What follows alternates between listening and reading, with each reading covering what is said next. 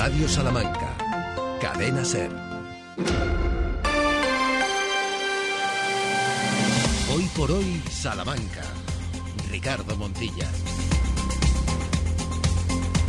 Con buen humor, con algarabía, así despide todo el equipo de Hoy por Hoy, con Ángeles Barceló al frente, este programa de viernes, quizá entre otras cosas, precisamente por el día en que nos encontramos. Sí, por fin es viernes. Hasta las 2 de la tarde, 100 minutos ahora, los próximos de radio más cercana, más próxima, pegada a la actualidad y aquello que timbra en Salamanca, para bien, para regular e incluso para mal. Ya confirmamos ayer y desde tierras muy lejanas algo que tiene que ver con Salamanca. Se acabó esta semifinal y ya es oficial. Próximo domingo en este Alahual Par de Riyadh, reedición del clásico. De nuevo la Supercopa. Se dirimirá un clásico entre Barça y Madrid. Flaque lo decía, se acabó el partido de la semifinal de la Supercopa, habrá Madrid-Barça, pero lo que nos interesa, eso quiere decir que el jueves a las siete y media de la tarde en esta Salamanca nuestra Unionistas Barcelona.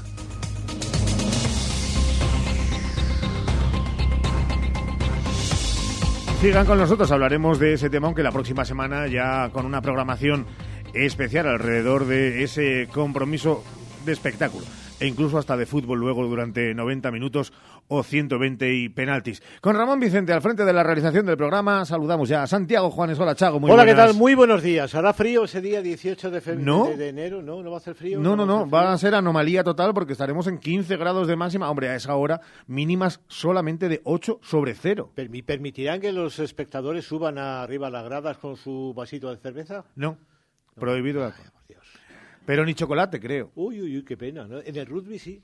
Claro, es que son muchas ventajas con respecto a... Efectivamente. No, no, te digo una cosa. En el rugby prohíben eh, llevar tu vasito de cerveza a la grada y no hay partido. Efectivamente, y se acaba el partido y lo del tercer tiempo es eh, casi tan importante como el partido. Fíjate, ahora se está poniendo, se ha extendido ya y está muy bien. En el, en el rugby acaba el partido y los espectadores recogen todo lo que han dejado en, en las gradas y los jugadores recogen y limpian el vestuario. Ay, cuánto deberían aprender muchos Curioso, deportes. ¿eh? Y luego y se van a tomar unas cervezas con el equipo rival y con los árbitros. Eso va a ser más difícil en el fútbol. De todo lo que has ¿Ver- dicho, verdad? lo más difícil. los del bar. Oh, 12.23. Venga, vamos a buscar ese tiempo, ya no solamente para el jueves, sino para el fin de semana. Porque no canten victoria. Eso que hemos contado tendrá lugar a partir de media semana de la semana que entra. Porque este fin de toca frío, sí, toca frío con 7 grados de máxima durante la jornada de hoy, que llegarán a los 11 y 12 grados, es cierto, en cuanto a máximas durante el fin de semana, pero todavía con mínimas que rozarán el grado o 2 grados bajo cero. A estas horas, frío. 2 grados en la capital sobre cero, hay 3 en Ciudad Rodrigo, hay 2 también en Bejar, hay 3 en Vitigudino, en las diferentes localizaciones de la provincia.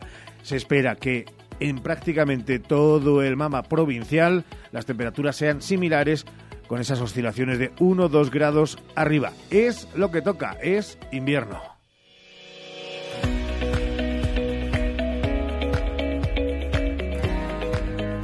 Lo que sí tenemos claro es que, aún en invierno, las obras no paran. Las obras en diferentes calles, en diferentes vías de la capital. Por ejemplo, en la carretera de Ledesma, entre la Avenida de Italia y la calle Almenara. En la Plaza del Peso, en la calle Misión, en la calle Santa Rita, en la calle Francisco Maldonado y en la calle Victoria. Igual que dos estrechamientos en el Paseo del Desengaño y en la calle Zorita y grúas móviles que encontramos hasta la una del mediodía en la calle Palominos y en la cuesta de la Raqueta, hasta las 7 de la tarde en la calle Islas Canarias y hasta las 8 en la calle Alfonso de Castro. Los titulares en Hoy por Hoy Salamanca. Hoy la economía va a estar muy presente, enseguida la veremos, pero dejen que hablemos de la incidencia de gripe en atención primaria que ha disminuido por primera vez en cuatro semanas en datos de toda España, lo que implica que se podría haber alcanzado eso que tanto nos suena y durante tanto tiempo estuvimos nombrando, el pico de contagios, el pico de actividad. Según el último informe del Sistema de Vigilancia de Infección Respiratoria Aguda del Instituto de Salud. Este descenso se manifiesta en todos los grupos de edad, excepto en el grupo de 45-64 años. Y en esta semana la tasa de incidencia se sitúa en 387,4 casos por 100.000 habitantes. ¿Se acuerdan también, verdad, de esta estadística? ¿Cómo lo vivimos? Cómo lo sufrimos. Déjenos una noticia más antes de entrar en la economía, porque más de 11.000 espectadores han disfrutado del ciclo Noches Mágicas en 35 municipios de Salamanca. El programa Noches Mágicas en Navidad de la Diputación de Salamanca ha sumado eso. Más de 11.000 espectadores estimados que han asistido a algunos de esos 35 espectáculos programados en otros tantos municipios del 8 de diciembre al pasado 6 de enero. Economía en Hoy por Hoy Salamanca. Hoy la economía viene con datos encima de la mesa, Santiago. Bueno, claro, como casi siempre, 3,0%, el 3% es el dato del IPC salmantino, según lo avanzado hoy por el Instituto Nacional de Estadística, que son tres décimas por encima del IPC de Castilla y León, que se encuentra, por ciento, entre las comunidades menos inflacionarias de España, según estos últimos datos del Instituto Nacional de Estadísticas. Pero bueno, la noticia también de la mañana es que el Ministerio de Trabajo y los sindicatos han acordado subir el salario mínimo interprofesional un 5% hasta los 1.130 euros brutos en 14 pagas. Así, la menor retribución posible escala un año más, esta vez desde los 1.080 euros en los que está establecido desde el inicio del pasado año. Los trabajadores con la menor retribución posible, unos dos millones y medio según las estimaciones del Ministerio, ganan un punto y medio de poder adquisitivo, ya que la inflación media del año pasado cerró en el 3,5%. Esa es la buena noticia. La mala noticia es que los empresarios no suscriben el acuerdo, que culmina una subida del 54% desde 2018. Dicen, así que vamos a ver este pulso cómo, cómo termina. Y sorprendería, desde luego, saber cuántas personas en España, cuántas personas en Salamanca están eh, cobrando el salario mínimo interprofesional, el SMI, pero en fin, son muchas relacionadas sobre todo, sobre todo en Salamanca con el sector servicios y también de alguna manera con la hostelería. Bueno, así cerramos una semana Ricardo, muy ferroviaria y muy futbolística, y cada uno de estos dos aspectos, lo ferroviario y lo futbolístico, nos deja sus derivadas económicas. Lo ferroviario por razones obvias y futbolística también tiene su derivada económica por el impacto que esa Copa del Rey va a tener en Salamanca. La primera semana ha sido, terminamos esta semana, la primera semana de la campaña de rebajas llena de emoción por el debate de decretos, todavía estamos taquicárdicos, incertidumbre también por las ayudas de la enfermedad hemorrágica y epizótica que no aparecen esas ayudas, no aparecen dónde están, y con esa notición que nos dejó ayer Neurofis Pharma, empresa con sede en Salamanca, con su fármaco para el dolor neuropático en pacientes con lesión medular, que ha interesado una farmacéutica dispuesta a poner más de 200 millones de euros en su desarrollo, que es una notición de una envergadura extraordinaria. Más allá incluso del presupuesto de una ciudad como Salamanca. Gracias, Juan. Es en la segunda parte mucho más. 12 y 28, el deporte llega ya. Y con el deporte llega Valdés o viceversa. Sergio Valdés, muy buenas. ¿Qué tal? Buenos días, ¿cómo estás? Este sonido que tenemos de fondo, bueno, sería lo de estar ajustando, no sé si obras o no, de la instalación de gradas. Eh, tú mm. vives en segundas nupcias en el Reina Sofía. Eh, ¿Cómo está el Reina, Sergio? No, estoy esta semana más eh, minutos en el Reina que en mi casa, y eso es verdad.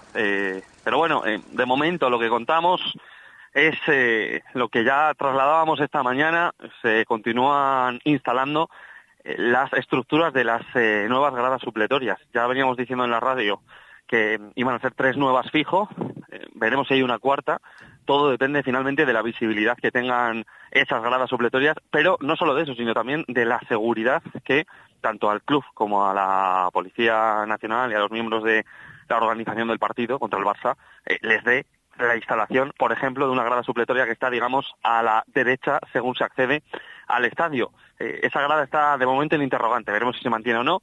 El caso es que el aforo rondará los 6.000 espectadores, pero a estas horas el club sigue sin saber cuántos van a ser eh, exactamente, ni 6.100, ni 6.200, ni 6.000 en punto, insistimos porque de momento, de momento nos han instalado todas las gradas supletorias y hasta que eso no pase no podrán proceder a saber cuáles son las butacas que finalmente están disponibles. Bueno, déjame que hagamos ahora un ejercicio pedagógico y que tengamos como excusa estas palabras, esta pregunta de Manu Carreño el otro día a Dani Ponce en el larguero. ¿Puede Unionistas cargarse al Barça en la Copa, Dani?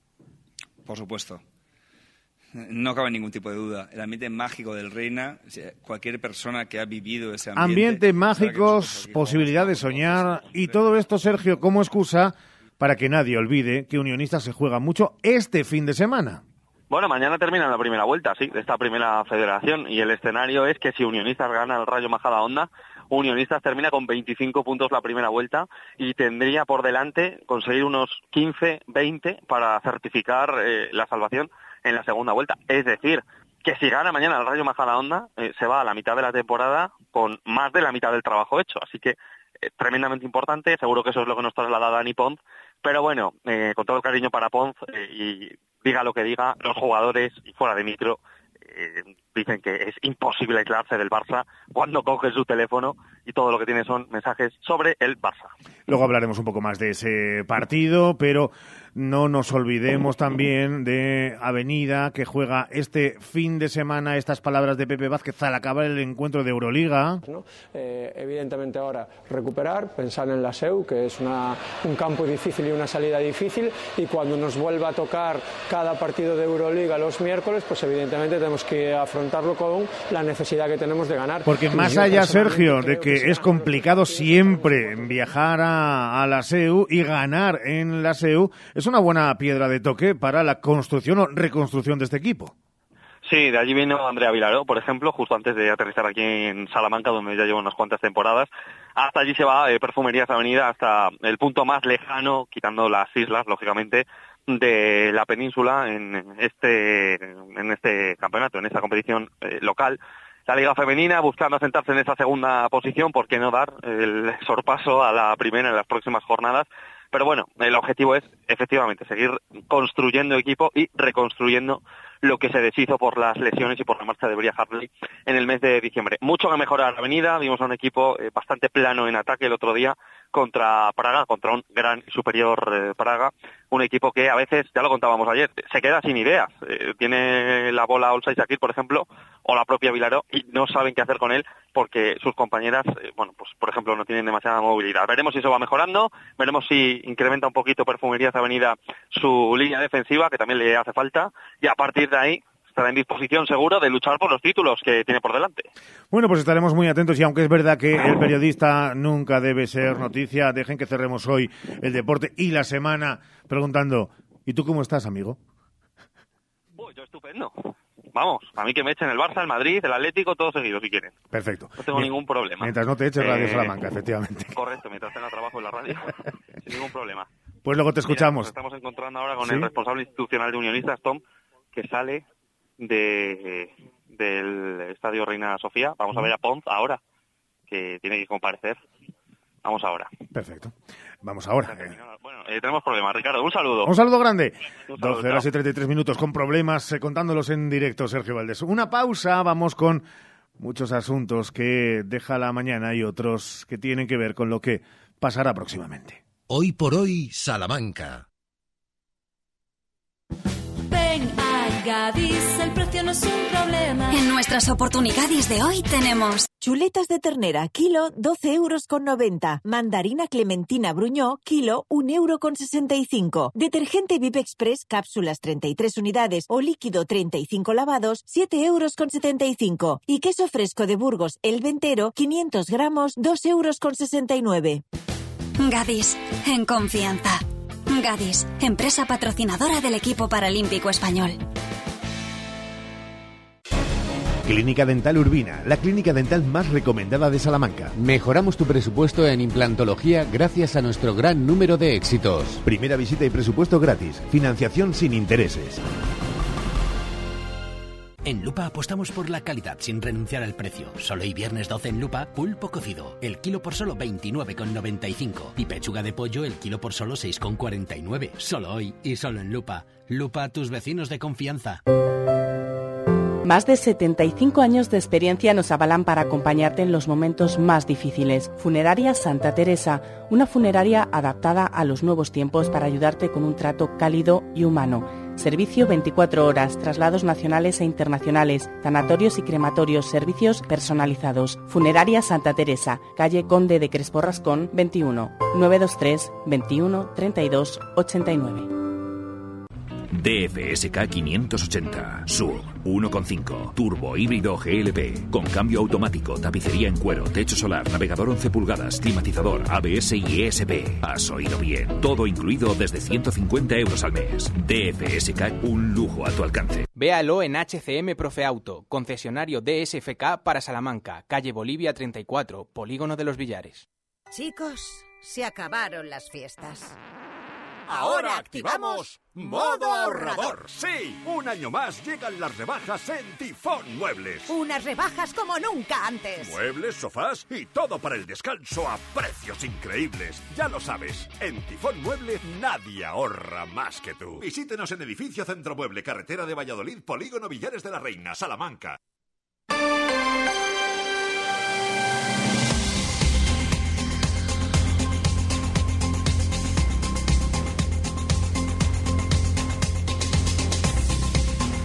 12 horas y 36 minutos. Continuamos en directo en este Hoy por Hoy Salamanca. Sí, dentro de un ratito tendremos más reacciones, más valoraciones, reflexión acerca de ese compromiso entre Unionistas y el Fútbol Club Barcelona. Recuerden, para el próximo jueves a las siete y media de la tarde. También daremos todavía, insistiremos aún más en esas entradas para eh, no socios y venta en al público en general, que será el martes. Pero este sonido, recuerden, es el sonido que nos lleva el del tren a pensar en esa concentración que el próximo día 21 va a tener lugar en Salamanca, en Salamanca y en muchos otros sitios. Esta mañana el secretario provincial del Partido Socialista, David Serrada, ha avanzado que va a haber una creo que ha dicho, amplia representación socialista en la concentración por los trenes. Es verdad que desde aquí demandábamos que miembros del Partido Socialista a nivel nacional dieran la cara. Ayer se encontró casi de espeto José Luis Mateos con una rueda de prensa para el análisis de la actualidad municipal y fue obviamente, como no podía ser de otra manera también, interrogado por los periodistas que asistieron a ese desayuno informativo. David Serrada, que por cierto, el próximo lunes a las doce y media contestará las preguntas de Radio Salamanca en este estudio en directo. También es cierto que ya se ha apresurado la organización de ese momento del día 21 en enviar a todos los medios ese que es el cartel, un tren de futuro para Salamanca, y al margen de que huelga decir desde esta casa apoyamos esa concentración por y para Salamanca, es importante que, digo, se han apresurado a mandarlo para ver que quien promueve es el Ayuntamiento de Salamanca, Junta de Castilla y León y Diputación de Salamanca, en lo más alto de esa organización, además de luego ya indicar Universidad de Salamanca, eh, cámaras de comercio y el resto de asociaciones o de administraciones que apoyan. Sin duda también, obviamente, hay un componente político en todo esto. E igual que aquí hemos dicho que el PSOE ha sido torpe, muy torpe, y que ha habido también mucha inmovilidad a la hora de posicionarse, pensando más en siglas que en Salamanca, nadie puede obviar también que el rédito político del Partido Popular también saca jugo y por lo tanto exprime el limón. 12 horas y 39 minutos. Hoy por hoy, Salamanca. Estamos hablando también de la actualidad regional. Políticas que tienen que ver con el gobierno de Mañueco y Vox y para eso permitan que saludemos a estas horas de la mañana a la procuradora en las Cortes por el Partido Socialista en Salamanca, Rosa Rubio. Hola Rosa, ¿qué tal? Buenos días. Hola, buenos días. ¿Qué tal, En un arranque de año, no sé hasta cuándo se dice lo de feliz año, ya es tarde, ¿no? A lo mejor sí, pero bueno, feliz año. Nunca es tarde, ¿eh? Si el año es bueno. Eh, en este 12 de enero, el arranque de año me da la sensación de que es un, eh, una continuidad en política de todos los ámbitos del gobierno, como decíamos, de Mañueco y Gallardo, Gallardo y Mañueco. Bueno, ahora mismo mm, estamos paralizados. Eh, yo lo primero que, que quiero contarte esta mañana es que somos la única comunidad autónoma que no tiene presupuestos para el año 2024, que ni estamos trabajando en ellos ni, ni se han presentado siquiera. Y eh, la mayor preocupación que debe tener un gobierno siempre es tener unos presupuestos para poder gestionar y para poder gobernar. Para la gente no que nos está tenemos. escuchando, Rosa, eh, ¿eso qué, qué significa? ¿Cada día que pasa es un día perdido? Pues sí, efectivamente, porque no sabemos cuánto dinero eh, la Junta de Castilla y León va a invertir ni en nuestra provincia ni en ninguna otra de, Castilla y León, cuántos médicos se van a contratar, cuántos profesores, eh, cuántos eh, colegios se van a construir, cuántos institutos, cuántos centros de salud se van a renovar. Desconocimiento absoluto, parálisis total por parte de Manuel con la Junta de Castilla y León. El otro día, es verdad que en las propias Cortes hablaba Rosa Rubio acerca de eh, el destino de 8.600 millones a servicios sociales por parte de Mañueco, cuando recibió del gobierno más de 9.300. Así es, esos son los datos para el año 2024. Eh, va a recibir 9.334 millones de euros por parte del Gobierno central eh, Castilla y León que no es poco. No te digo que sea suficiente, pero no es poco.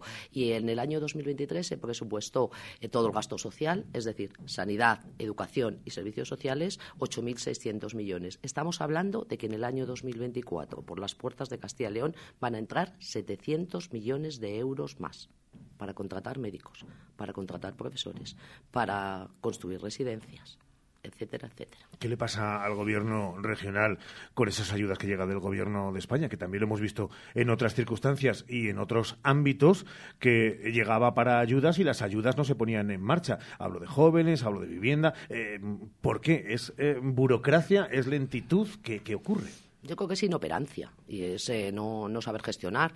Eh, en, en muchos apartados, la Junta de Castilla y León se limita exclusivamente a repartir el dinero que le envía el Gobierno de España.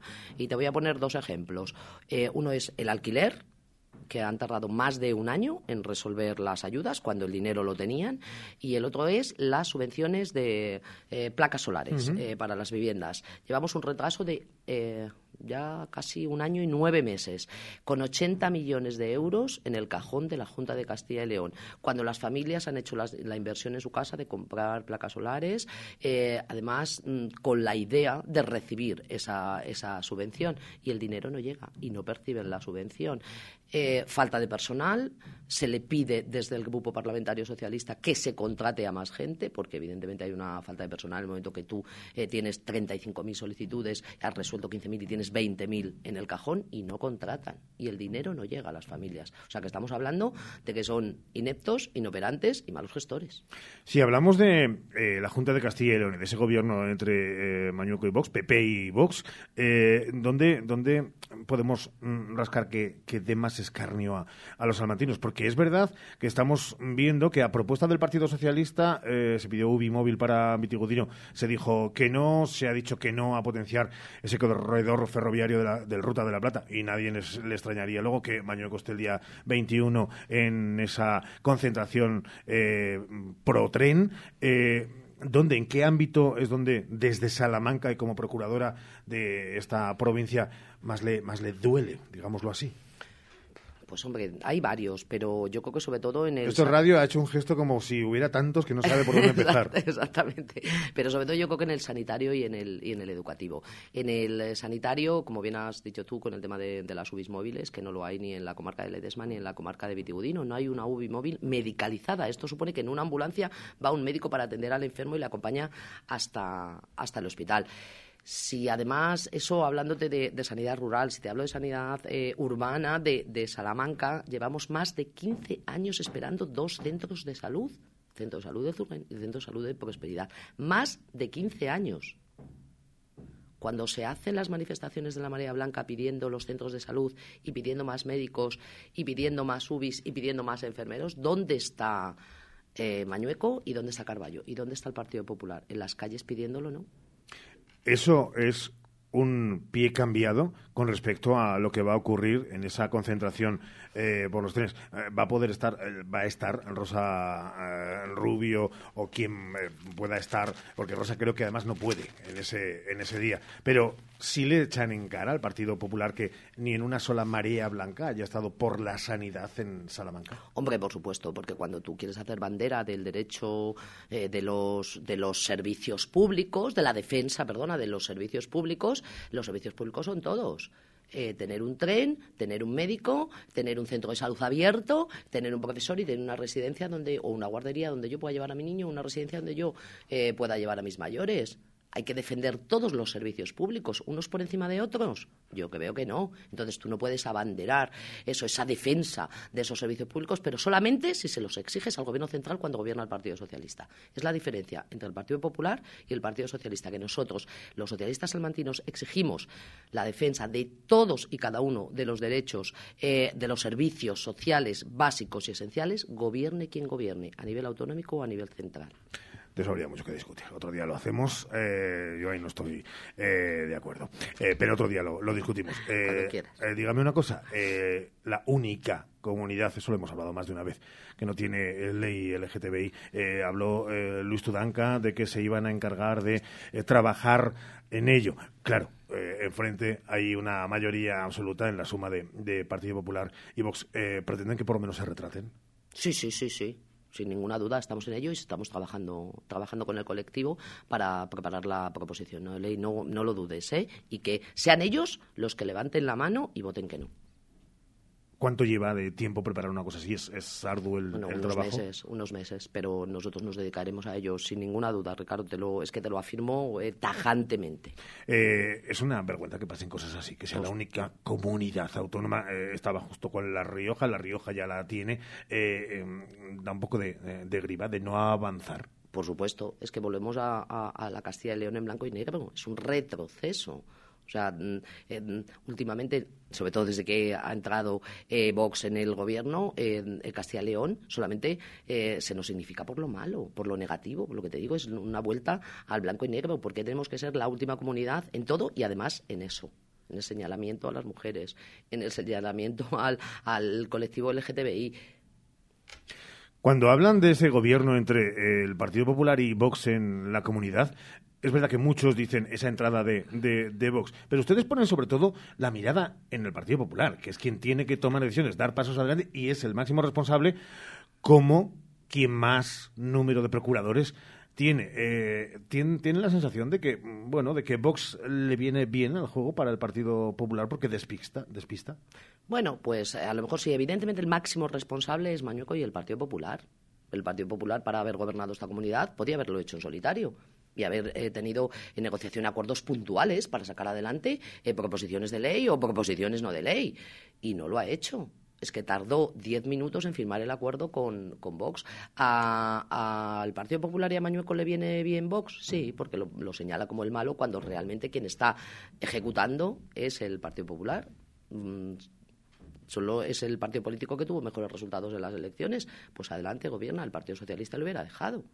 Y lo hubiera apoyado en... Nosotros siempre mm, apoyamos lo que consideramos que es eh, positivo y beneficioso para, para nuestra comunidad. Pues ir adelante. Es Mañueco quien le abrió las puertas a la extrema derecha, al primer gobierno en este país. Es que eso hay que recordarlo cada día, Ricardo. Han pasado ya seis días de esa jornada mágica de Reyes, pero deje que concluyamos esta conversación, eh, no pidiéndole a los Reyes, la carta ya llegaría tarde, pero ¿qué espera de este 2024 en la política autonómica?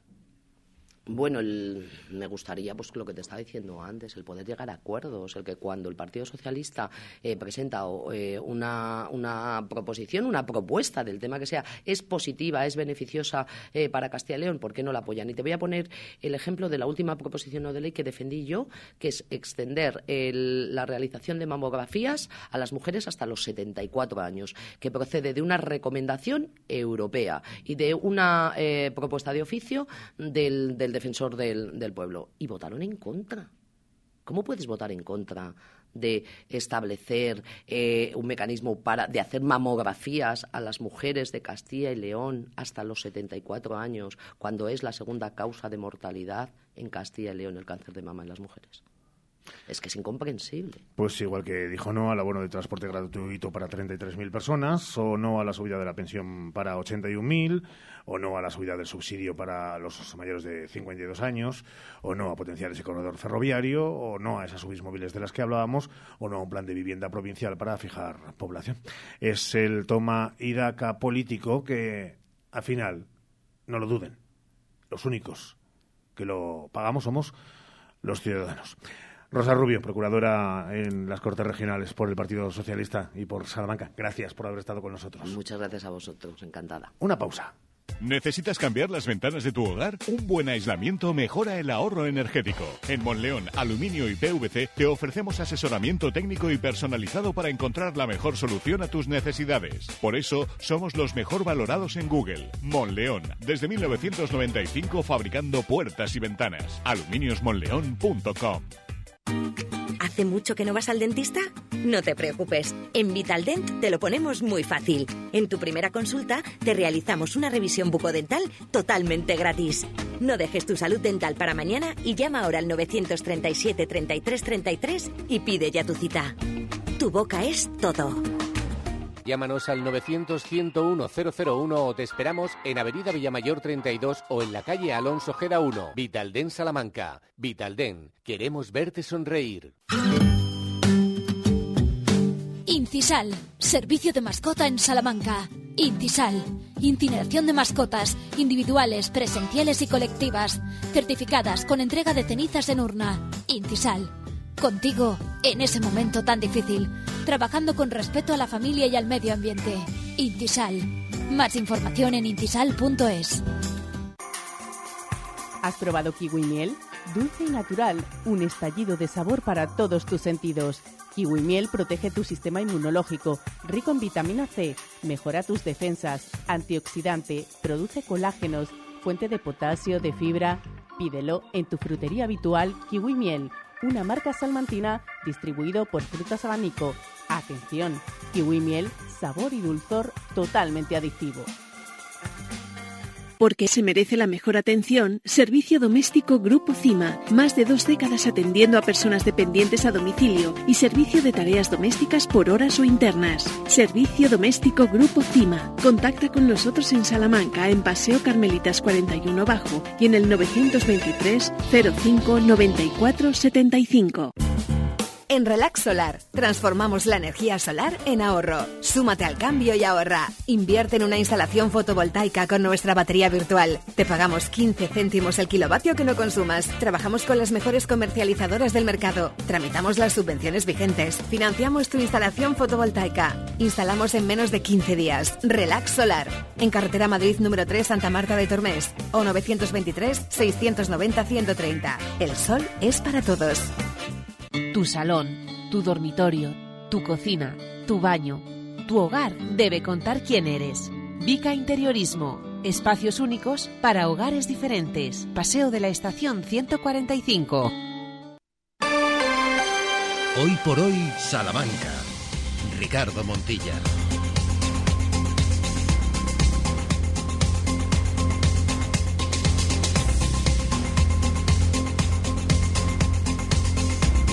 Vamos a darle un, una vuelta a cómo queda la perspectiva y la visión del próximo partido, ese Unionistas Fútbol Club Barcelona, desde gente que está en la distancia, pero con corazón blanquinegro. Caso de, a nivel nacional, con un nombre, don Javier Corredera, que es periodista del Real Madrid Televisión. Hola Javi, muy buenas, ¿cómo lo ves? Pues te puedes imaginar, Ricardo. ¿Qué tal? Muy buenas. Mira, yo creo que como salmantino y como aficionado de unionistas estoy como todos. Es decir, disfrutando de esta aventura de la Copa del Rey, todavía sin despertar de aquel sueño que se vivió en la tanda de penaltis, estando en octavos de final de la Copa del Rey y sobre todo con unas ganas tremendas de que llegue el partido del jueves. Te digo una cosa, que ni mucho menos se confíe el Barça porque yo creo que lo va a pasar muy mal en el Reina Sofía. Yo no sé cómo va a quedar el partido, pero te digo de verdad, y lo pienso de corazón, que Unionistas tiene opciones de hacer algo importante ante el Fútbol Club Barcelona el jueves. eso lo veremos. Pero más allá de eso, lo que más me está gustando es la cantidad de adeptos que está sumando el club con lo que está haciendo en esta Copa del Rey. No os podéis imaginar la cantidad de aficionados de fuera que no conocían el club o que sí y que han estado apoyando. Lo he visto con mis propios ojos, ¿eh? de verdad. Desde la redacción, por ejemplo, todo el mundo vio la tienda de penaltis, todo el mundo enloqueció cuando Unionistas consiguió lo que consiguió y ahora más que nunca, sobre todo, eh, el club a nivel institucional ha dado un salto muy importante y ya, ya pasó en el partido contra el Real Madrid y ha vuelto a pasar ahora contra el Fútbol Club Barcelona. A nivel corporativo, a nivel de dar a conocer el club desde fuera, yo creo que se ha hecho un trabajo perfecto y ahora mismo estamos en el momento más importante en la historia del club. Así que nada, vamos a disfrutar de ello, vamos a confiar y yo te digo una cosa, lo hablaremos más detenidamente a lo largo de la próxima semana. Yo creo que el jueves, te lo digo de verdad, van a pasar cositas en el Reina Sofía.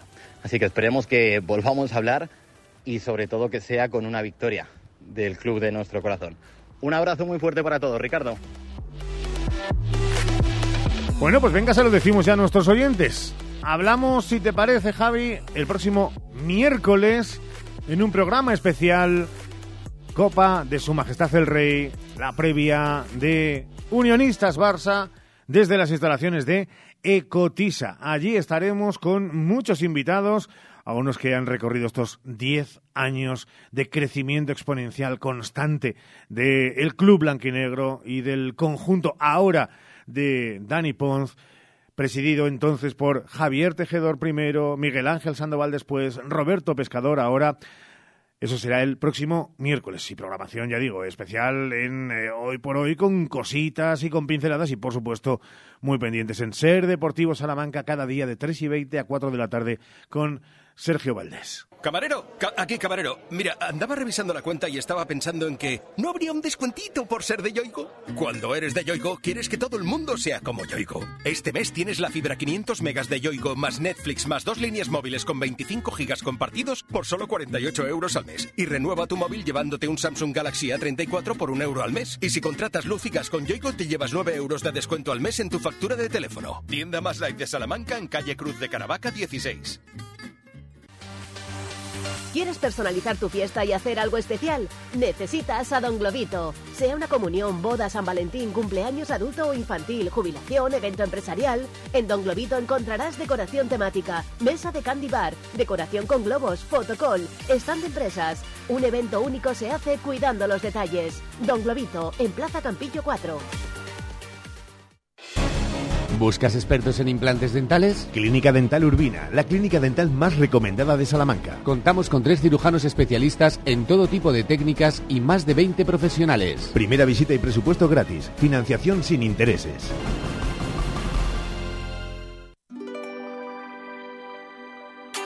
Llega la felicidad. Llega la semana extra de Milar.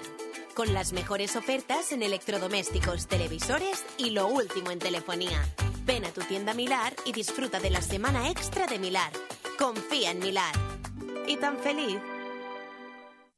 Hola, Cris, ¿dónde vas? Voy a Mayor Audición. ¿Pero qué es Mayor Audición? Es el Centro Auditivo de Ortopedia Portugal. Son especialistas en la tercera edad. Mi madre se puso allí los audífonos y oye como nunca. En casa por fin tenemos paz con el volumen de la tele y nos entiende todo lo que hablamos. ¿Y dónde está Mayor Audición? En la Avenida de Portugal 38, frente al Colegio María Auxiliadora.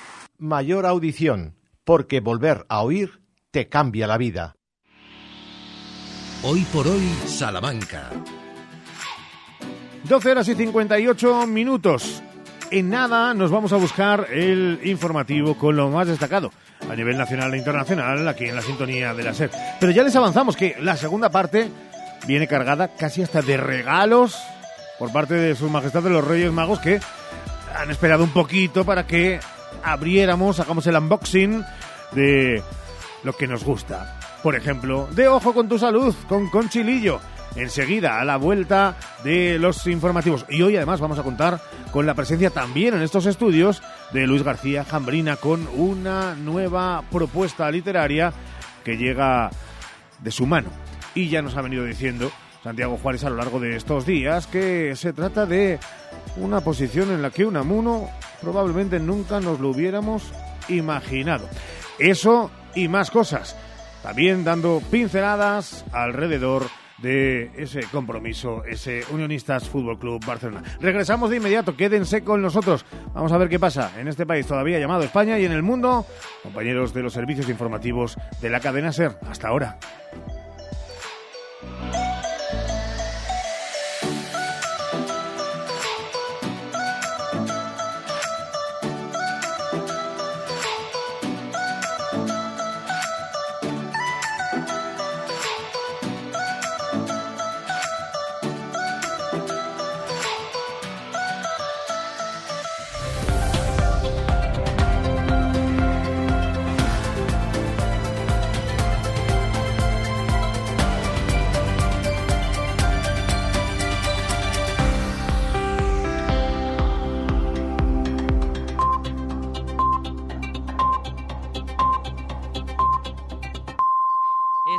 12 en Canarias. La policía investiga la muerte de una mujer y de un hombre en Torre del Mar, en Málaga. No se descarta que se trate de un nuevo asesinato machista. Ser Málaga, Ignacio San Martín. La principal hipótesis es que ella podría haber sido estrangulada. El hombre tiene signos de ahorcamiento, lo que podría tratarse del primer asesinato machista del año en la provincia de Málaga. La mujer de 57 años aparecía muerta dentro de su domicilio, donde residía con su pareja desde hace un año aproximadamente. Poco después era localizado el cadáver de un hombre en las inmediaciones. Los agentes sospechan que es la pareja de la mujer, aunque están a la espera de confirmar su identidad. Fue el servicio de emergencias 112 el que recibió una llamada de un particular que se identificó como familia sobre las ocho y media de la mañana, en la que alertaba de la muerte de una mujer por agresión en una vivienda en Vélez Málaga. El PP rechaza la subida del 5% del salario mínimo que han pactado el Gobierno y los sindicatos. El vicesecretario de Economía del Partido Popular, Juan Bravo, dice que el pacto se ha acelerado para tapar los últimos acuerdos del PSOE con Junts.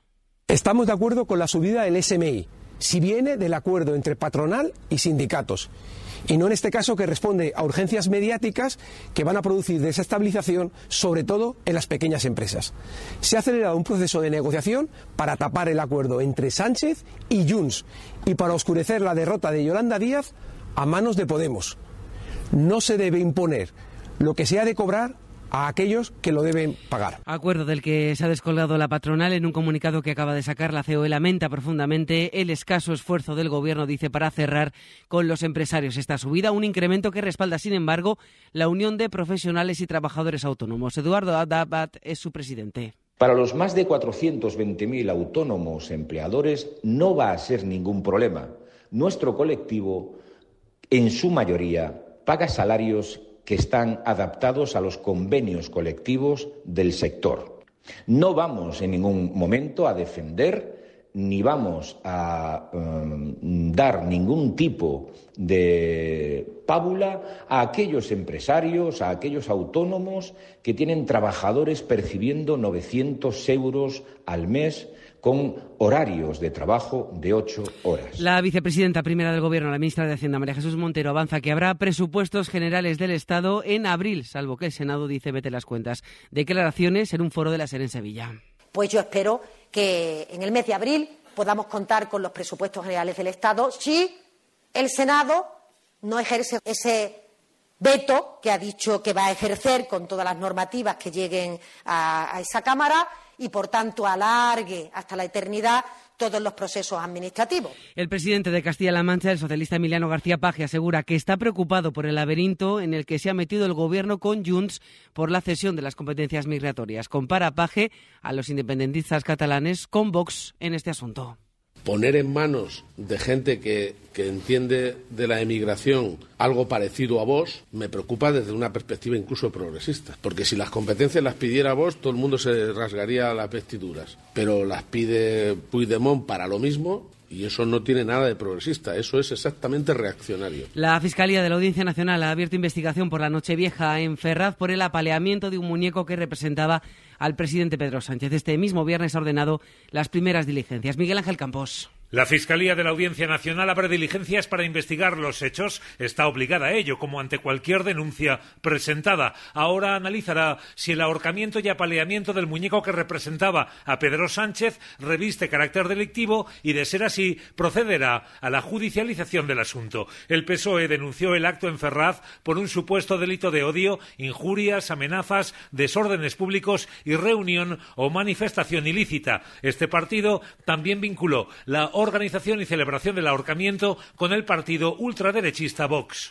Del exterior, Turquía acusa a Estados Unidos y Reino Unido de querer convertir el Mar Rojo en un mar de sangre tras su ataque de esta pasada madrugada contra los rebeldes hutíes de Yemen, que ya avisan de que van a seguir atacando más buques vinculados a Israel. El gobierno británico asegura que su legislación le permite este tipo de ataques. Toñi Fernández. Además, el primer ministro británico dice que la respuesta es limitada, necesaria y proporcionada, justo lo que critica Turquía, que denuncia la enorme diferencia de fuerza entre los contendientes. A un lado Estados Unidos y Reino Unido, al otro los rebeldes hutíes y de ahí la metáfora del mar de sangre que ha usado el presidente Erdogan. Así que China pide calma, Arabia Saudí habla de la necesidad de moderación para evitar una escalada, mientras Rusia directamente condena estos bombardeos.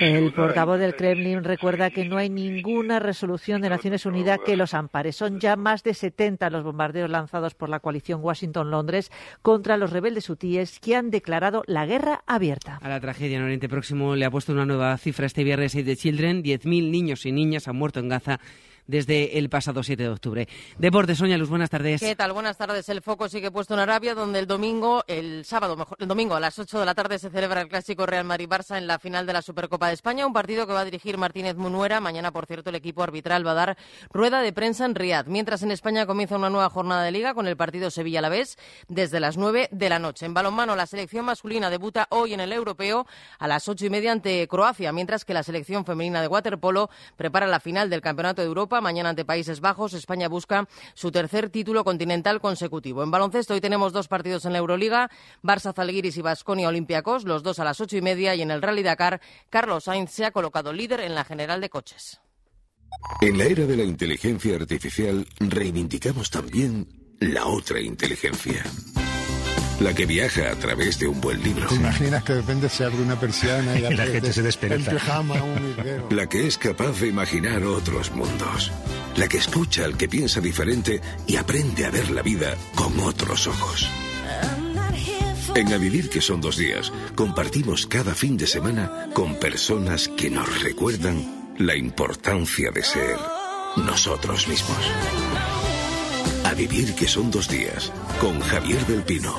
Cadena Ser. El poder de la conversación. Pues es todo a las 2, la una en Canarias, hora 14 con Javier Casal y seguimos en cadenaser.com. Cadena Ser. Servicios informativos.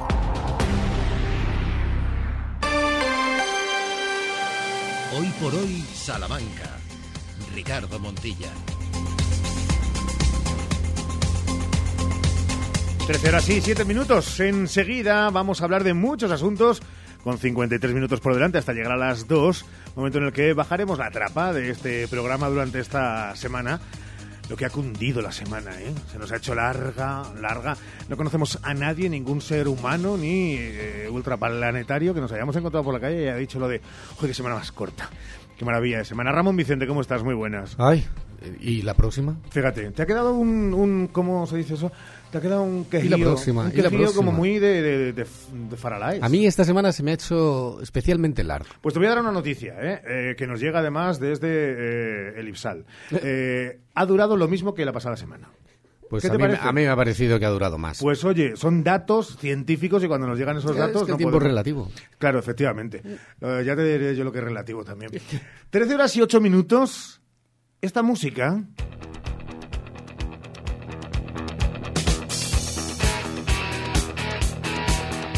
Podría ser perfectamente una introducción para nuestra siguiente invitada. Bueno, vamos a saludarla. Hola, Conchilillo, ¿cómo estás? Hola, buenos días, Ricardo. Pues bien, encantada de estar aquí un viernes más. ¡Feliz año! El primer viernes eh, del año. Claro, ah, es que le preguntábamos antes a una invitada, eh, ¿hasta cuándo se dice lo de feliz año? ¿Se puede decir todavía? Pues yo creo que sí. A ti, si no te he visto antes, yo creo que sí. Yo creo que sí, ¿no? Lo dices con una cara, como diciendo, pues sí, ¿no? Yo creo que, yo creo que sí. Oye, Kiss, a ti te gusta Kiss también. Sí, no son de mis favoritos, pero bueno, a mí todo lo que sea rock. Claro, mm, no te hacen tanto ruido, ¿no? No es. No. No, claro, tú necesitas más. Más, un poquito más de caña, ya sabes. Ramón, ¿qué está pasando que eh, cada vez más lo revival si se tira a través de la publicidad o que sale en una serie, vuelven a las listas de éxito durante, durante un tiempo y vuelven a vender estos Las artistas? redes sociales, TikTok y todas estas cosas y que y si además ellos, en el caso de Kiss, como ya lo hizo ABBA, se suman a una campaña publicitaria y además de esto eh, se meten dentro de, de la inteligencia artificial, que a partir de ahora vamos a poder verles en directos en conciertos, yo no, yo no voy a ir, ya te lo digo. O sea, yo no voy a ir a ver cuatro hologramas ahí en un concierto de Kiss. y- Ah, ¿no? no. Hay veces que hay hologramas que se mueven más que, por ejemplo, Rafael cuando estuvo en la Plaza Bueno, Mayor. es- es- eso, eso también, ¿no? Estaba sentado Pero en una silla y se no, movía de un sitio para otro. Sinceramente, un holograma. Pues sí, sí, pero es a mí no sé. Ya, nos está escribiendo loco, no Rafael, sé. pues para mí fue una gran noche. Claro, pues claro. mira, pues claro que sí, para Claro, él sí, claro. efectivamente.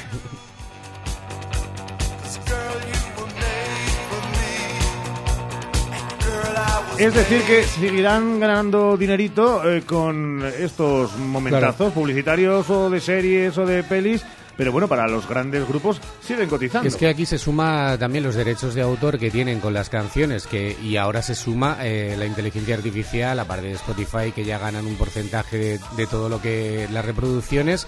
A esto, bueno, pues, son eternos ya, desde luego, desde luego. Ellos, eh, sus hijos, si los tienen, sus nietos y hasta ahí porque son 100 años, ¿eh? Es que la inteligencia artificial, oigan, está haciendo estragos. Eh, fíjense, eh, fíjense, eh, Conchi Lillo, vamos a volverla a saludar. Conchi, ¿cómo estás? Buenos días. Buenos días, ¿qué tal? Bueno, pues es la inteligencia artificial. Conchi no ha hablado, Conchi no está aquí con nosotros, pero es... No, que es broma. Un nuevo programa, Ojo con tu salud, temporada 3, octavo programa de la temporada. ¿De qué vamos a hablar hoy? Pues mira, vamos a hablar de un par de temas muy interesantes. Uno de ellos son proyectos internacionales entre España y Portugal. ¿Mm? Y dentro de ese, de ese programa tenemos uno del que vamos a hablar hoy, que va a tratar sobre la investigación básica y aplicada de el ELA. ¿Sabes lo que es el ELA? Sí, Sí. ¿no? ¿Te suena? De La las siglas. esclerosis lateral Esclerosis lateral. Muy bien, fíjate. ¿eh? Oye, te te lo has empollado, ¿no? No, Antes estaba de- leyéndolo. Bueno, pues vamos a hablar de proyectos internacionales y del ELA en concreto. Eh, el ELA, en la enfermedad eh, que es una esclerosis lateral amiotrófica, es una enfermedad neurodegenerativa que provoca que las personas que la padecen eh, pierdan el control de su musculatura. ¿Vale? Y eso es porque las neuronas que degeneran son los que se llaman las neuronas motoras, es decir, las que son el motor de esos músculos. ¿no? Lo que pasa es que es una enfermedad un poco, mm, digamos, rara porque no se pierde el control de todos los músculos. Se pierde, por ejemplo, la mm, parálisis de los músculos mm, motores, quiero decir, que no puedes mover los brazos, las piernas, etcétera, o no puedes incluso hablar. Hay gente que no, que puede, no puede hablar. Eh, tiene fal- falta de comunicación, no pueden, por ejemplo, engullir alimentos, ¿no? pierden también esa capacidad. Pero digo que es un poco extraña o rara porque eh, por ejemplo, las sensaciones, los, las- los sentidos siguen estando eh, en plena en plenas capacidades. ¿no? Y también, por ejemplo, mm, pueden mover los ojos, que es una cosa bastante curiosa. Es decir, sí que tienen el control voluntario de los ojos y lo pueden mover, y os pongo un ejemplo muy concreto, que uno de los casos más famosos fue el del físico Stephen Hawking, que sí que sufrió ELA, ¿no? Hasta, además tuvo muchos años ¿no? en, en- en parálisis, pero conseguía comunicarse a través eh, de un mecanismo, ¿no? de un ordenador, por el movimiento de sus ojos, ¿no? que controlaba lo que decía el ordenador a través del movimiento de sus ojos. A día de hoy desconocemos cuáles son los mecanismos básicos ¿no? que hacen que se pierdan esas neuronas en concreto y que estas personas pierdan la movilidad muscular. Eh, y el proyecto del que vamos a hablar hoy eh, va a tratar de dilucidar algunos de estos mecanismos aún desconocidos. El proyecto eh, es un, como decía, se llama POCTEP, es un programa internacional, POCTEP, y digo eso porque me suelo equivocar, pero bueno, es POC TEP es un programa que promueve el proyecto de cooperación transfronteriza entre España y Portugal y con el apoyo de la Unión Europea. En este proyecto del que vamos a hablar hoy participan grupos de investigación de la Universidad de Coimbra, por esto de, España y Portugal, que será el grupo coordinador del proyecto, del Instituto de Neurociencias de Castilla y León, de la USAL, y también del IPSAL, varios grupos del IPSAL. Tenemos con nosotros hoy a uno de los investigadores que van a participar en este proyecto y nos va a contar con un poquito más de detalle en qué consiste, qué es un proyecto internacional de este tipo, un proyecto POCTEP, y cuál va a ser las, los, digamos, los, experimentos y eh, digamos, la, dinámica del proyecto durante estos tres años que va a durar el proyecto. ha empezado ahora en enero de 2024 y va a estar tres años vigente. Y vamos a saber más de ellos porque vamos a seguirlos muy de cerca, a ver cómo van eh, progresando en este proyecto. una amenaza. Antes de que de presentaros al protagonista que traemos hoy, quería poner un poquito en contexto en qué consiste el proyecto, los objetivos principales de este proyecto y cómo lo van a desarrollar. Eh, lo que quieren hacer entre todos estos laboratorios, tanto de Portugal como, de España, es generar entre todos un banco de células obtenidas a partir de pacientes de, de esclerosis lateral amiotrófica y de, también de individuos sanos para poder investigar esta enfermedad. A partir de estas células lo que van a hacer es diferenciarlas a neuronas en cultivo, es decir, en placas de cultivo, como, podemos cultivar otro tipo de células, van a diferenciarlas a neuronas y poder hacer ensayos de diferente tipo, no solo estudiar el origen de la enfermedad, sino también poder utilizarlos como plataforma para ensayos de fármacos, terapias, tratamientos, etcétera. Digamos, entender un poquito mejor cómo es la enfermedad, cómo se origina la enfermedad y luego poder utilizarla para el tratamiento de estas enfermedades, para ver, ensayar distintas cosas para ver cómo funcionan. Así que, ¿te parece que presentemos a nuestro protagonista? Vamos a ello. Venga, pues te he traído hoy a Jorge Valero, que es investigador del INCIL, que es el responsable aquí en la Universidad de Salamanca de este proyecto, de la parte, digamos, española del proyecto. Y está coordinado, como decía, desde la Universidad de Coimbra, en el que también participan el IPSAL, otros grupos del IPSAL, como por ejemplo el grupo de terapia celular y medicina regenerativa que lidera el doctor Fermín eh, Sánchez Hijo, que ya lo hemos traído aquí en alguna otra ocasión, y la doctora María Dolores Calabria, que es coordinadora de la unidad de esclerosis lateral amiotrófica del complejo hospitalario, también del IPSAL. Y como decía, es un proyecto que ha empezado en el año 2024 y va a durar tres años. Así que bienvenido, Jorge. Hola, Jorge. A Ojo con tu Salud, a este primer Ojo con tu Salud del año, para presentarnos eh, tu proyecto. Entonces, eh, pues nada, bienvenido. Buenas, buenas. Eh, feliz año nuevo. Lo primero que tengo que decir. Y para nosotros más feliz porque hemos empezado el proyecto. Fíjate, una maravilla. Y con tres años por delante. Con buenas noticias. muchas gracias por empezar el año conmigo. Bien. ¿vale? con este proyecto. Bueno, pues vamos a hablar un poquito, que nos cuentes un poquillo más sobre lo que sabemos y no sabemos ¿no? de la enfermedad eh, de Lela. ¿A quién afecta principalmente Lela y qué es lo que se sabe ¿no? y no se sabe sobre esta enfermedad? Vale. ¿A quién afecta principalmente? Bueno, pues eh, hay gente que puede pensar, y en algunas ocasiones se piensa por lo que vemos en publicidad de gente que padece Lela, que es gente joven, ¿no? Pero en realidad es una población que normalmente suele estar por encima de los 60 años de edad. Lo que sí que es cierto es que personas ya de 40 años pueden llegar a desarrollarla. Manifestar algunos de los síntomas, ¿no? los síntomas, etcétera. Em, y luego, en realidad, tampoco, la esperanza de vida no es muy larga, ¿eh? entonces, bueno, suele estar muy acotado. Normalmente la gente que suele estar, tener una edad avanzada. Unos 60, como digo, 70 ya hay gran, grandes posibilidades. El caso de Stephen Hawking fue un poco extraño, ¿no? Sí, es uno de los casos particulares, 50 eh, años prácticamente con, con, la enfermedad y es uno de los no es de lo más, no es lo, más, no lo más habitual, no es lo más habitual. También tenía un soporte eh, extra y bueno, unas condiciones y un estilo de vida también peculiar, ¿no? que a lo mejor le pudieron ayudar. Son cosas que queremos averiguar. Sí. Entonces, ¿cómo se trata esa enfermedad a día de hoy? Quiero decir, con los datos que sabemos con los datos que tenemos a nivel farmacológico para intentar resolver algo de lo que produce la enfermedad, porque mm. como bien has dicho, el, mecanismo que la produce es desconocido. No sabemos en realidad, sabemos lo que ocurre, esa pérdida de esas neuronas motoras que nos has contado, que entonces impide que podamos tener un control de nuestra musculatura, que perdamos inicialmente el control de, de, los, eh, de las extremidades, ¿no? que ya en algún momento podemos ya no controlar el movimiento de las cuerdas vocales y entonces no podemos hablar también, etcétera. Ese tipo de cosas. Y eh, en realidad lo que hay es una serie de fármacos, uno aprobado en España básicamente, sí. ¿vale? Y en, bueno, eh, la doctora Calabria está es- explorando uno aquí en la Universidad de Salamanca. No, no sé exactamente si ya han acabado el, el piloto. Para, para una, mm, una cosa que no he dicho es, hay una forma eh, de ELA que sería hereditaria, por así Eso decirlo, es. y una forma de estas hereditarias es la que pueden tratar con este fármaco porque saben específicamente uno de los mecanismos. Tendremos que traerla, ¿eh? la doctora Calabria, para que nos cuente sí, más sobre sí, este medicamento. Sí. Estaba yo pensando que, eh, claro, eh, habéis dicho que es una enfermedad y la habíais tildado como eh, extraña todavía. Sí, eh, no sé desconocida, No, ¿no? sé si dentro de las enfermedades raras o está ya fuera de esa determinación, pero ¿cuántos casos hay en España? Entonces, más o menos, eh, se puede hablar de En España, bueno, aproximadamente. en España tenemos unos 4.000 que yo recuerde casos, más o menos, sí. Y en Europa son unos 32.000, para que nos hagamos una idea de que en España, bueno, hay una representación bastante grande. Por ejemplo, en Salamanca, que es es donde estamos que, para concretar, dentro de este proyecto, los números que hemos calculado es que tenemos aquí unos 40 pacientes y en Coimbra unos 70, para que os, os hagáis una idea. Tan, tan, tan rara. No, no es como otras. No, no es una enfermedad rara clasificada Eso como es, enfermedad rara. Eh, ya nos metemos un poquito más en el proyecto. ¿Qué pretendéis con este proyecto? ¿Qué vais a desarrollar? Eh, cuéntanos por qué la necesidad de generar estas, estas plataformas ¿no? de células, de pacientes en cultivo y qué es lo que información os va, os va a proporcionar. Vale. Em, lo primero que hay que entender es que cómo hemos investigado hasta ahora ¿no? la Mm. enfermedad.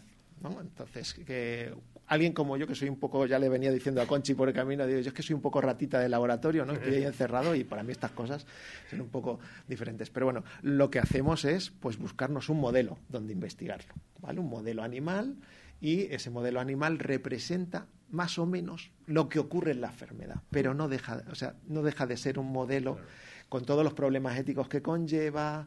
em, Aparte que hay cosas que no se pueden extrapolar Hay- directamente a, una persona. Claro, pensar simplemente en, la- en- en el periodo de vida del, Hmm. del modelo. Nos Por duran los, a- los animalitos pues, dos años como mucho, etcétera, y, y no sufren todo el desarrollo de la enfermedad. Entonces, una de las ideas aquí es tener un modelo humano, ¿vale? Y directamente eh, cogido de, de los pacientes.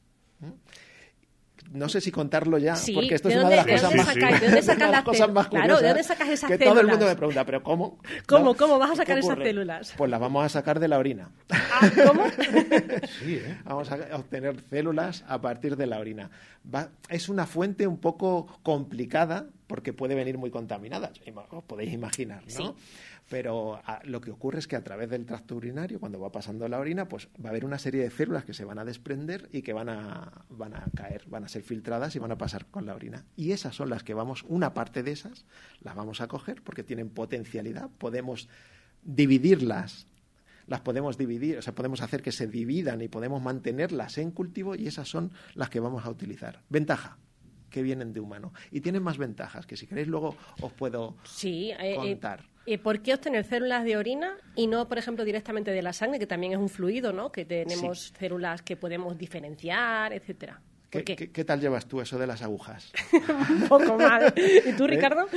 A mí me encantan las agujas. No, pero- sí, bueno, Duermo bueno, sobre agujas. Bueno, entonces es un caso especial, pero lo normal no es que tengamos cierta reticencia. Pero entonces, la obtención de la muestra es mucho más sencilla. ¿no? Porque hay que a ser- obtener muchas muestras. Y por eso quizá A ver, eh, claro, eh, lo ideal, una de las ventajas de este proyecto, porque esto ya arran- arrancó antes, un proyecto que está ah, sobre otro proyecto. Claro, no es que ya- venga de cero, sino Eso que ya es. tiene cierto background, o sea, ya en, tiene en Coimbra, ya, información. ya comenzó en Coimbra. De hecho, soy también eh, como eh, corresponsable del proyecto que estaba en Portugal y dijimos, "Ah, surge esta oportunidad de pedir un proyecto internacional y ampliar los horizontes y tener más pacientes, tener más muestras.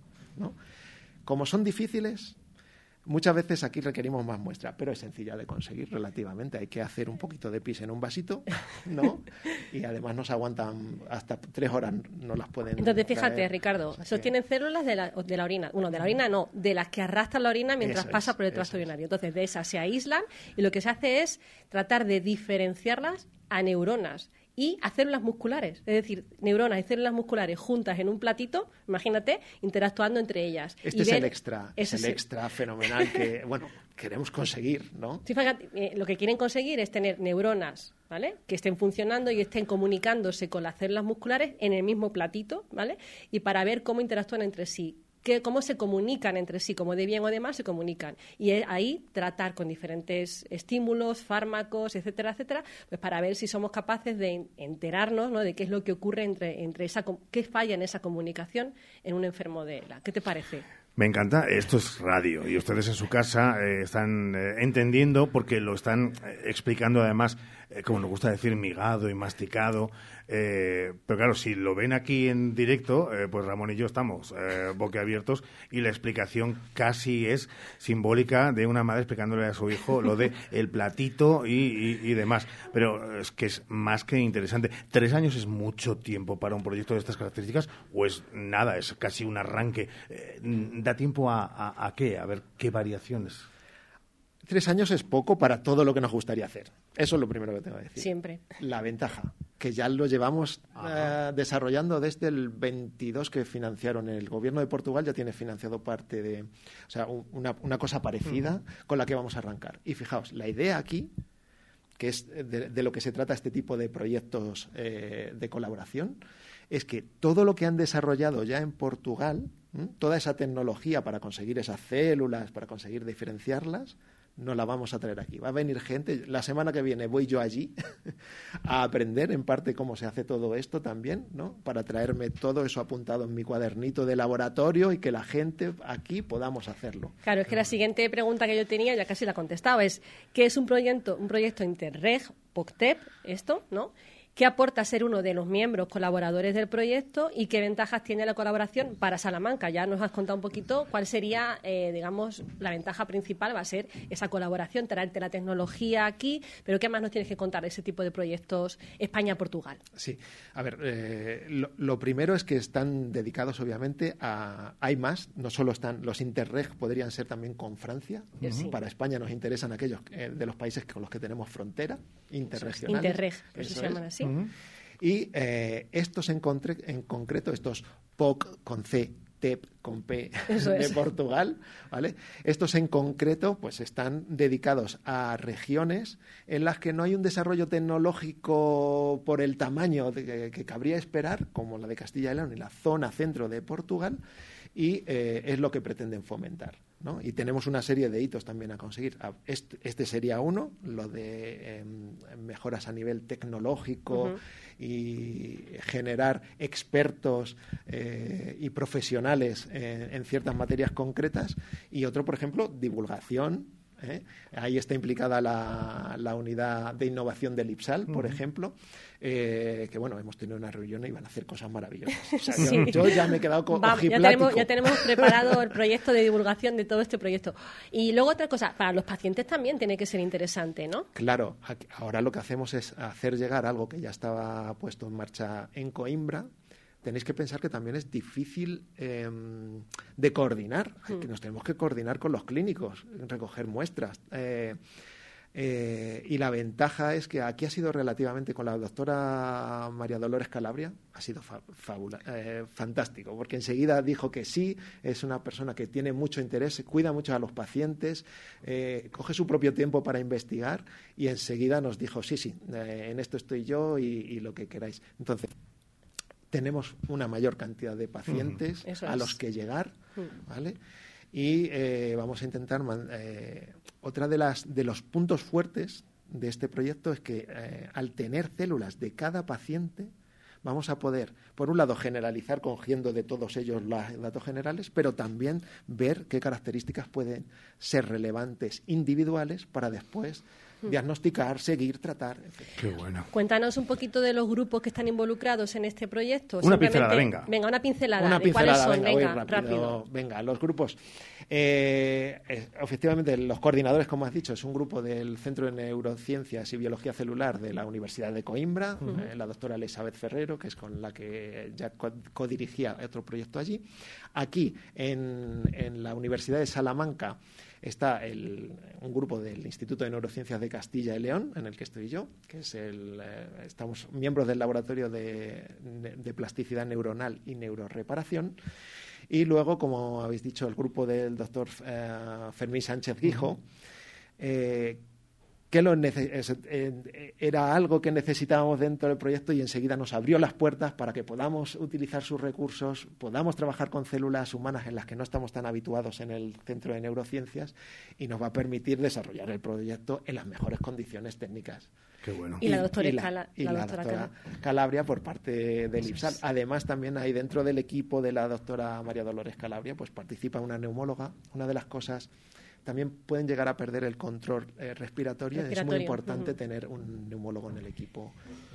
Qué maravilla. Salmas de del laboratorio, ¿eh? Salmas del laboratorio y, y, cuenta las cosas que haces. Si ya me gustaría ya. Si te queda tiempo porque... Lo traeremos otra vez, ¿eh? sí, sí. O sea, qué manera de arrancar el 2024. Interesante, no. Lo siguiente. Me alegro, me alegro que te guste porque ya te digo, vamos a seguirle de cerca este proyecto porque vamos a encargarnos en la unidad de, innovación de la divulgación de, este proyecto en concreto de No te quiero yo dar malas noticias, pero sí lo seguiremos de cerca a ellos, eh, bastante más cerca te seguiremos a ti, porque en nada, en dos semanitas, de nuevo, ojo con tu salud, ya que será episodio 9 de la tercera temporada.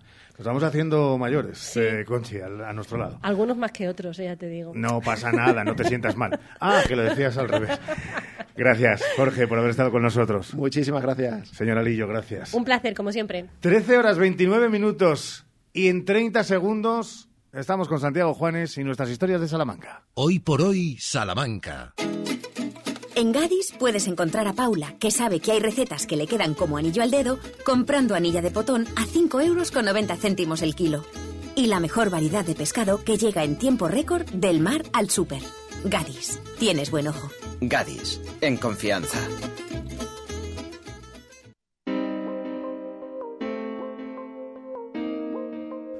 Trece horas y 29 minutos, cerramos la semana de Destino Salamanca e Historias de Salamanca con la mirada puesta en una historia envuelta en misterios y una agenda variada, corta e interesante. Miren, la historia de Salamanca nos lleva al barrio antiguo de 1972, a una noticia un poco rocambolesca y a una figura histórica, Diego de Torres Villarroel.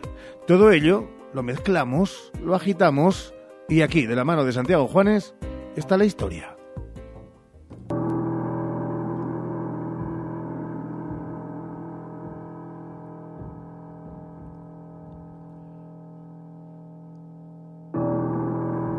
Si hay un salmantino que ha llevado el misterio hasta sus últimas consecuencias, ese es Diego de Torres Villarroel.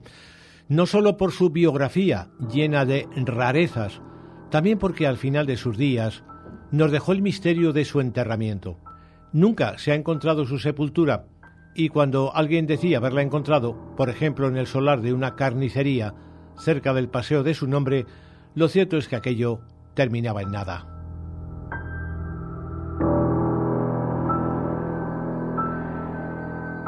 Es más, su famosa biblioteca también dejó a los salmantinos de 1972 con la miel en los labios. Otro misterio. Pero claro, a partir de aquí él va a seguir adelante. Después de tú ir a, Redondela, ir a Pontevedra, a Caldas de Rey, a Padrón y al final a Compostela, que esperemos que llegue el 25 de julio, que es cuando él quiere llegar. Por eso lo hemos pillado aquí el 2 de julio. Es una persona carismática, una persona muy querida, él tiene ahora 43 años de edad, y quién se lo iba a decir que con el tiempo él está generando un nuevo camino de Santiago que no existía y que actualmente se llama el Camino Torres, gracias a él. Fíjate que lo he comentado un poco antes, eh, uno de los eh, aspectos, viendo hoy ¿no? los, retratos, los retratos, las reconstrucciones del rostro que se conservan de él, incluso ese busto ¿no? que tienen en Salamanca, el recuerdo de, de su figura, eh, pues el, rostro precisamente era muy, muy característico, que incluso podría generar cierto rechazo, ¿no? Con esos ojos rasgados tan extraños como si estuvieran invertidos el derecho en el izquierdo y el izquierdo en el derecho. Todo, a, pesar de ese aspecto tan, tan insólito, fue un personaje muy... muy Aquel año de 1972 se viene abajo una casa de la calle Balmes conocida como Casa de la Moneda, ocupada entonces por una mujer anciana de nombre María Luisa Ortiz Gallardo, quien dice poseer la biblioteca del matemático y nigromántico Torres Villarruel. Aquello enciende todas las alarmas.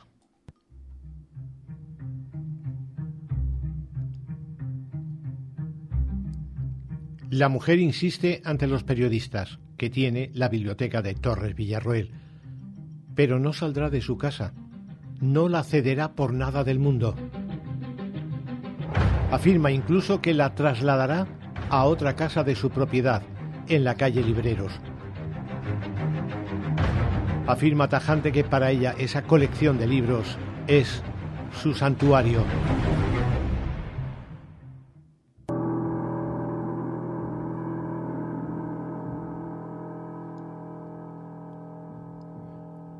Mientras, algunos comienzan a preguntarse por la realidad del caserío histórico salmantino.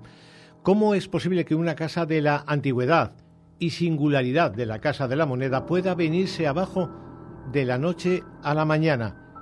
Y si hay más casas de la Moneda en el barrio antiguo.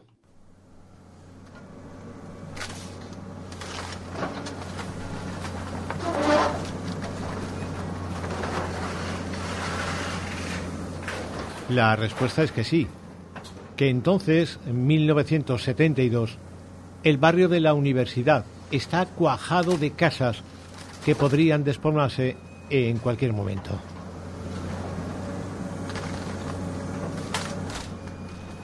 El episodio de la Casa de la Moneda sirve sobre todo para eso, para revelar que a pesar de los planes, planes urbanísticos, el barrio antiguo de Salamanca se cae a pedazos y poco a poco va sabiéndose la verdad de los libros de la señora Ortiz Gallardo, vecina de Balmes.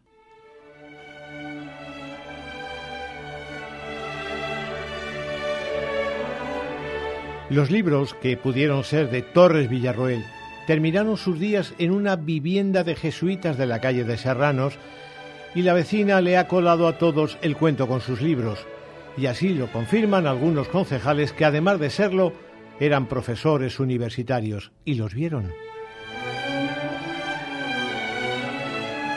Don Luis Cortés y Antonio Lucas Verdú no niegan que entre los tomos de la vecina hubiese alguno valioso, pero en absoluto de los tiempos de Torres Villarroel, cuyos libros, si alguna vez estuvieron en la casa, habían sido ya purgados.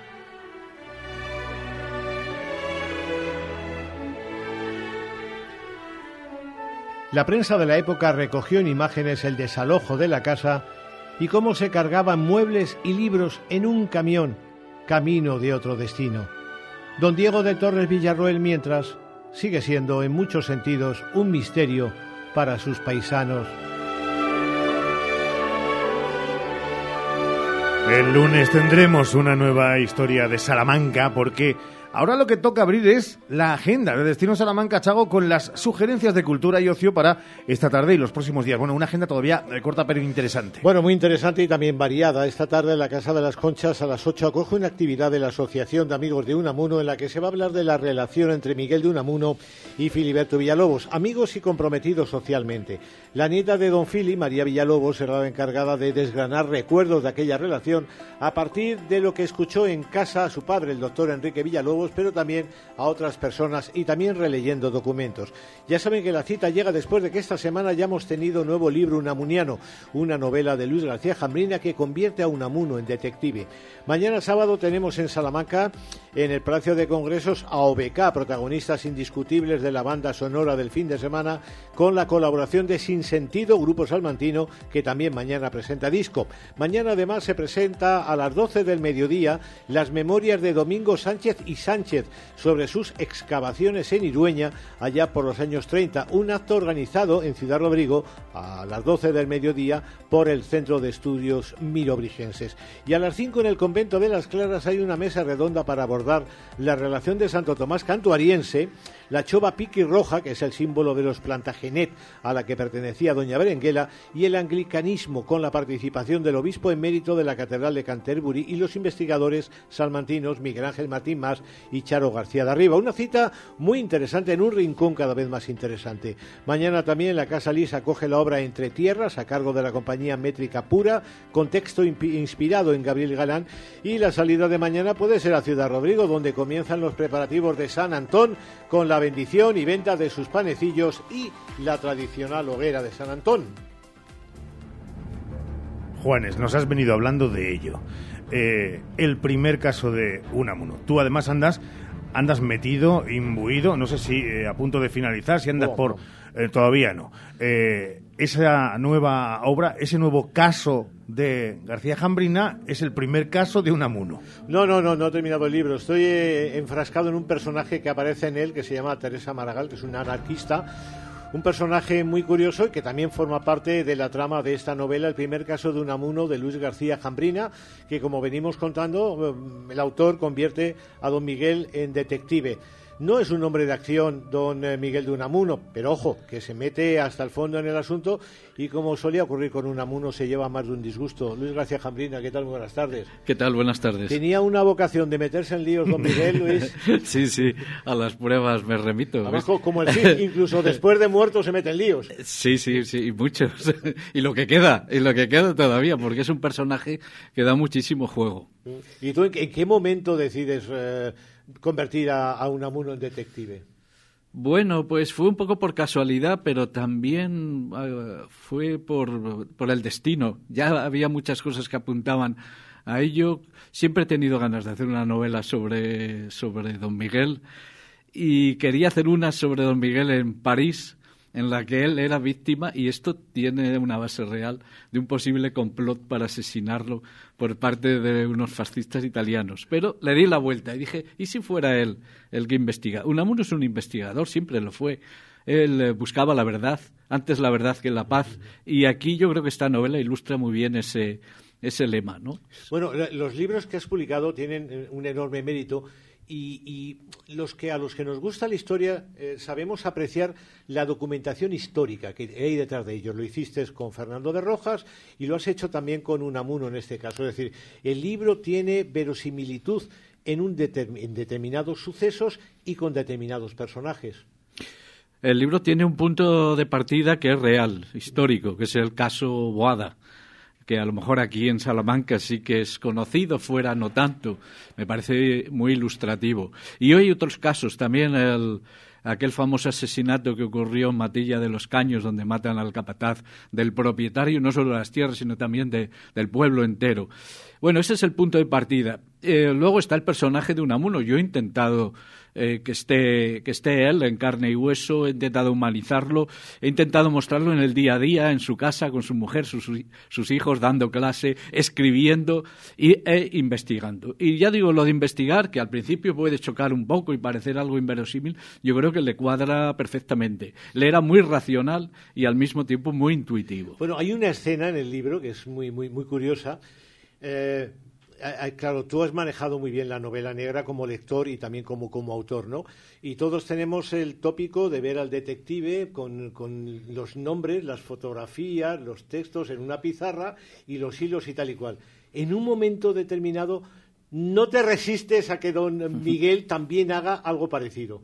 Sí, lo hace en un aula, creyendo que no hay nadie, pero como se enfrasca tanto en, en, hacer ese croquis del caso que, claro, los alumnos empiezan a llegar y miran aquello y dicen, pero bueno, ¿qué, qué, le pasa? ¿Qué le pasa a don Miguel? Todos piensan que ha perdido el juicio. O sea, sí, eh, hay muchos guiños a lo que es la novela, no solo la novela negra, sino también la novela detectivesca de la que yo soy muy amante y seguidor y además la gran época, es la época de Sherlock Holmes, estamos a principios del siglo, del siglo XX. O sea que sí, hay muchos momentos en los que Unamuno eh, desde su particular eh, punto de vista, ejerce como detective. Bueno, yo no he llegado al final, y aunque hubiera llegado al final, no lo iba, no lo iba a contar, ¿no? Pero eh, tú dibujas un Unamuno detective muy racional. Es decir, le da muchas vueltas a, a las cosas. Él, repito, no es un hombre de acción, aunque vaya a los sitios, hable con las personas y todo esto que podían ser claves detectivescas, pero al final es la racionalidad, la razón, lo que impulsa a Unamuno a investigar. Bueno, lo que impulsa a Unamuno a investigar es eh, una cuestión social, que estaba muy implicado. Y en segundo lugar, el método que utiliza es un método totalmente racional. Claro, es el método de Sherlock Holmes, es el método heredado del 19, pero ahora aún te falta la mitad de la novela. Sí, claro, claro, a partir de ahí, Unamuno va evolucionando en su metodología de trabajo. ¿Por influencia de quién? Tú lo has intuido de esta Teresa Maragall. Entonces ahí Unamuno va a tener en cuenta otras cosas que no son solo la razón, porque la vida y los casos de crímenes son muy complejos para abordarlos solo con la razón. Por cierto, esta evolución que tiene Unamuno como personaje en mi novela es la que tuvo él como filósofo, como persona, que va pasando de su positivismo, de su creencia en el progreso, en el socialismo, a posturas, a posturas que ya son más irracionales. Y luego me llama también mucho la atención el cómo has conseguido meter a una sociedad salmantina eh, es decir, cada cosa que hacía Unamuno tenía una repercusión en la ciudad tremenda. En este caso también tú lo dibujas, es decir, lo que escribe Unamuno, lo que, lo que publica de lo que dice Unamuno repercute en la ciudad. Se monta el corro, se monta el corrillo y a partir de ahí viene la polémica. Unamuno no podía desvincularse de la polémica. No sé si queriendo o sin querer, pero estaba ahí en el lío siempre. Sí, bueno, eso es su manera de ser y manera de estar en el mundo, la guerra.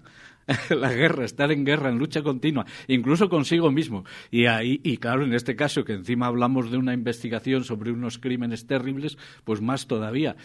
Efectivamente, él chocaba con buena parte de la ciudad de Salamanca, lo vemos en la en la novela, sus métodos, sus ideas, eh, su compromiso social que has mencionado. Antes mencionabas a Filiberto Villalobos a propósito de la charla esta tarde.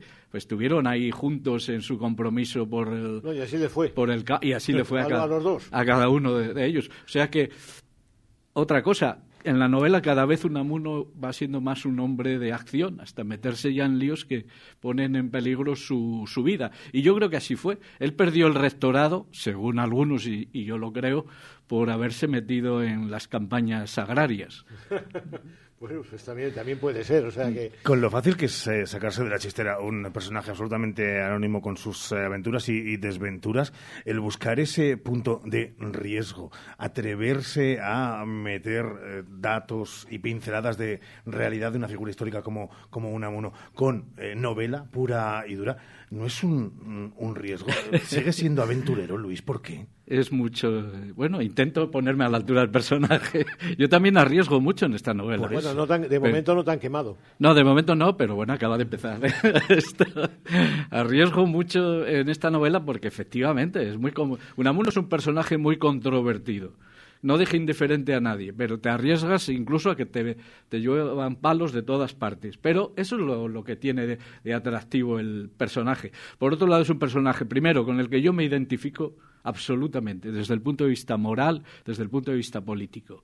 Ojalá hubiera algún Unamuno en estos momentos, ¿no? en la vida social y política española.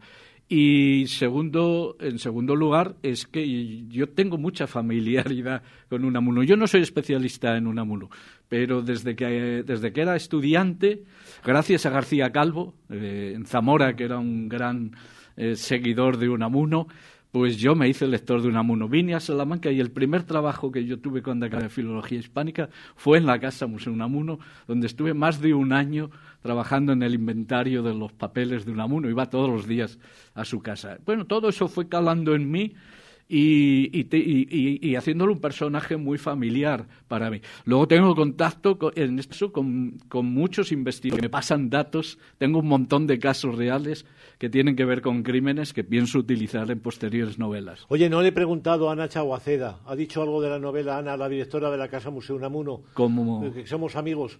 Eh, ¿Ha dicho algo tu amiga Ana Chaguaceda? No, no, he dicho nada. Como tú, está leyéndola. Ah, está, está leyéndola y le he dicho que bueno, que espere hasta el final para decirme. Somos muy, muy amigos y colaboramos mucho. Lo, sé, lo sé. ¿no te ha dicho nada, Ana? De momento, está leyéndola. Yo espero, espero pacientemente, tengo ganas de hmm. saber cuál es su opinión. Pero bueno, con Ana he tenido mucha complicidad, todo lo que, lo que le he pedido, dudas que tenía. O sea, la novela está muy documentada, pero documentada no solo con los libros, sino con todo. Y con la parte oral también. Es un libro, es un libro muy coral porque aparecen personajes alrededor de Unamuno. que, que, existieron, que no existieron. Aparecen crónicas periodísticas que se dieron, sucesos que ocurrieron, escenarios por donde vivía Unamuno. Es decir, todo eso convierte la novela es una novela, desde luego, pero le da una verosimilitud realmente extraordinaria. A mí me gusta, me gusta mucho eso, porque identifico o no mucho Blanca. La, intención en este caso es muy diferente a las de Rojas, porque es que con Rojas no, tenemos, nada, nada, Y aquí, sin embargo, tengo demasiado. Oye, que por cierto, eh, eh, Ah, te salió eh, mm, un, el, el- el monje de Silos, te tengo que pasar el libro. Lo he Un- leído. un- lo has leído, ¿no? Qué curioso, digo, mira, mira, mira. Lo he leído, aquí sí. hay una secuela. En cuanto a leído. producción literaria, es Lo he leído verdad. muy divertido. Además, es muy divertido, sí. Me gusta mucho ese tipo de, de obras. Y bueno, y aquí he intentado incluso dar un paso más allá, porque es un tiempo más cercano para nosotros. La España de Unamuno es la España que hemos heredado, para bien y para mal, y bueno, yo creo que interesa mucho. Y como tú dices... Debe, inter- debe interesarnos. He intentado que el- no solo ya el trasfondo biográfico, sino también el trasfondo histórico y social de Salamanca y provincia esté muy presente en la novela. La última producción de Luis García Jambrina es el primer caso de Unamuno. Acaba de parir y ya estamos aquí, de parir obra literaria y ya estamos encima de él. Y Santiago, a medio libro. Y servidor todo sin arrancarlo. Daremos buena cuenta. Cuando lo dé también Ana Chaguaceda, ahí estaremos nosotros para darte nuestra impresión. Luis, como siempre, un placer. Gracias por haber estado con nosotros este ratito en la El radio. placer es compartido. Muchísimas gracias y nada, un saludo a todos y todas las oyentes. Hoy por hoy, Salamanca. Hace tres décadas, Advocati Abogados comenzaba su trayectoria. Treinta años después, con un equipo creciente y la pasión intacta por ayudar, Advocati Abogados sigue asesorando a negocios y particulares. Agradecemos a todos nuestros clientes la confianza que nos brindan y esperamos seguir creciendo juntos ahora en la calle Toro 21, en plena Plaza del Liceo de Salamanca. Cuando la suerte depende del trabajo bien hecho, Advocati Abogados. Llevar el delantal Unide es Alegrarme de lo que se ahorran aquí mis vecinos. Guardar el pan a don Antonio. Tener ofertas como el café La Estrella a 1,99 euros. cuando tu supermercado lleva el delantal Unide, tú te llevas lo mejor. Unide Market Salamanca. Mejor y más cerca. Avenida Campo Amor 10. Sí, quiero. Toda buena historia comienza con un sí. Di que sí a tu boda en el jardín del Hotel Salamanca Montalvo. Di que sí a tu boda en un jardín con estaciones y puestos de mercado para el cóctel aperitivo. Di que sí a la fórmula de todo incluido. Ven a vernos o llámanos al 923 19 40 40. Hotel Salamanca Montalvo. Di que sí a tu boda en un jardín. Última hora. Clementinas Estudiante ya tiene sus notas finales. Sobresaliente en jugosidad, sobresaliente en dulzura y matrícula de honor a Clementinas Estudiante. Por su sabor. Clementinas Estudiante, ya en su frutería más cercana, García Rivero. Marca de distinción para su mesa. El domingo 21 de enero a las 12 tienes una cita en la Plaza Mayor para defender las conexiones ferroviarias que merece Salamanca. Contra los recortes de frecuencias, contra las obras que no avanzan, contra las promesas incumplidas, concéntrate. Por un tren de futuro para Salamanca, llenemos la plaza. Legumbres espino de la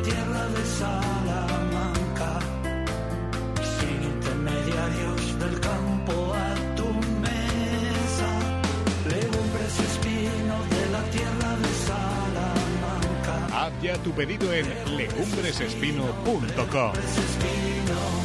¿Las varices son su problema? Con la fleboterapia regenerativa del Dr. Oyola reparamos el sistema venoso sin quitar las venas. En Clínicas Revitae somos introductores de la técnica en España con más de 15 años de experiencia y más de mil pacientes tratados. Más info en clínicasrevitae.com y en el 900 325 325. Registro sanitario 37 C21 02 82. Tantos días tiene el año como oportunidades para cumplir tus objetivos. Y desde Ergaer Morcillas y Farinatos deseamos cumplirlos contigo. Ergaer, orgullo de ser charro.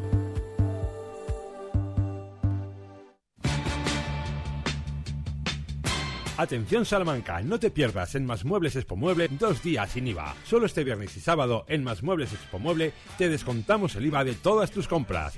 Una oportunidad única de conseguir tus muebles por menos de lo que nunca soñaste. Solo este viernes y sábado dos días sin IVA. Más Muebles Expo Mueble, carretera Valladolid, junto a Supermercados Lupa, Salamanca.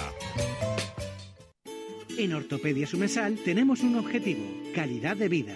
Por eso, cada día nos esforzamos en mejorar la movilidad y necesidades de la vida diaria de las personas además de ofrecer alquiler y reparación para sillas eléctricas, grúas y camas articuladas. En Gran Vía 51, Ortopedia Sumesal, ortopediasumesal.es. Hoy por hoy, Salamanca. Ricardo Montilla.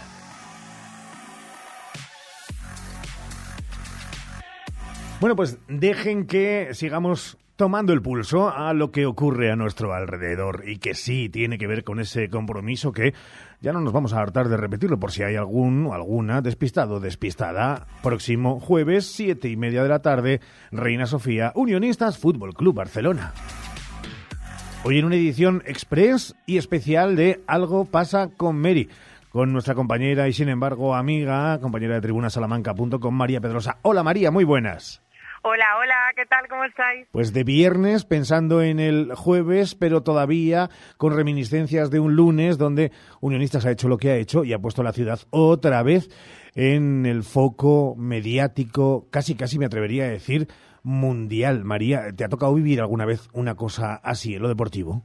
Pues la verdad es que no, sí que hemos vivido muchos éxitos eh, de la mano de Perfumería esta avenida y tú bien lo sabes, pero los he vivido más como aficionada que como periodista.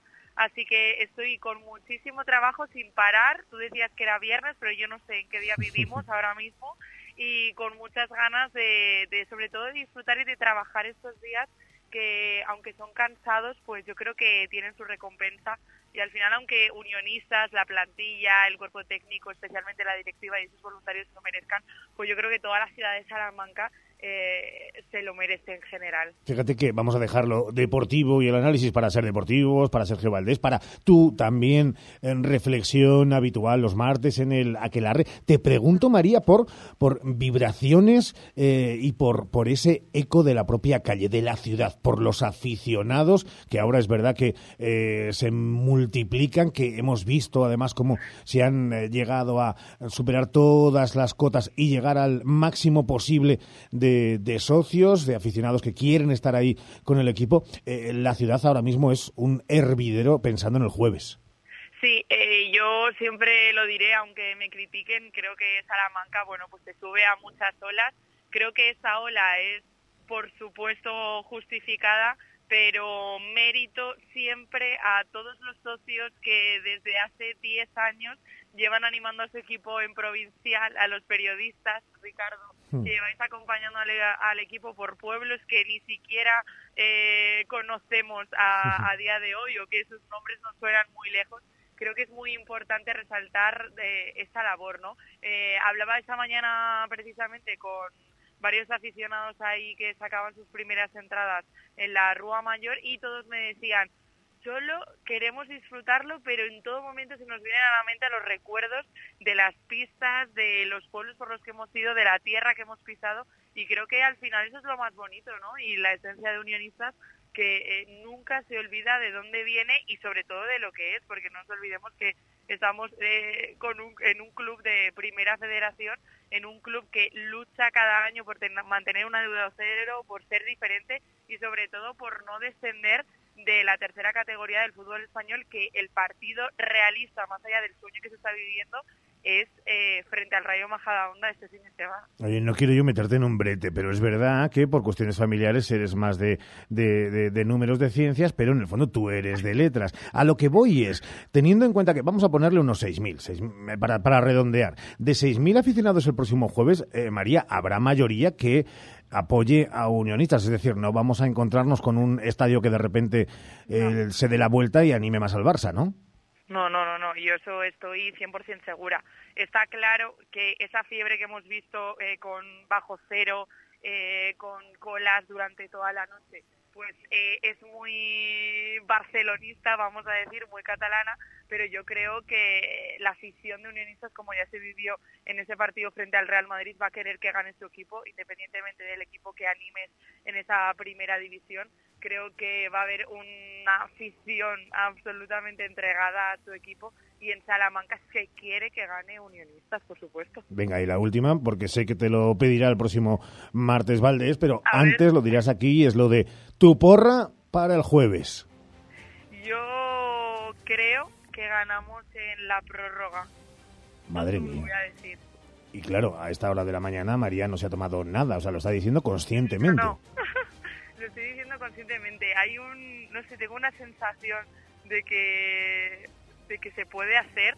O sea, ya, ya lo vivimos contra el Villarreal. A cualquiera que preguntaras, eh, Ricardo, eh, me puedes hablar de, del utillero, del voluntario que está en la puerta eh, controlando el acceso, del voluntario que está en el bar o del propio Dani Poz. Todos, todos creían que podíamos ganar al Villarreal y esa es la sensación que sigo sintiendo a día de hoy con el Fútbol Club Barcelona.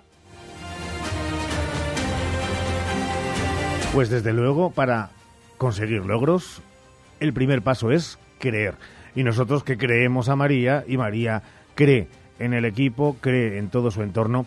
Así que, ¿por qué no creer? ¿Por qué no soñar? Te leemos en tribunasalamanca.com. María, gracias. Buen fin de semana. Es una forma de hablar. No sé si te toca trabajar. Me toca trabajar, por supuesto. un, un abrazo muy grande. Un besito. Chao, chao para que me meteré en camisas de once varas. Sí, le toca trabajar y estar pendiente también de toda la actualidad.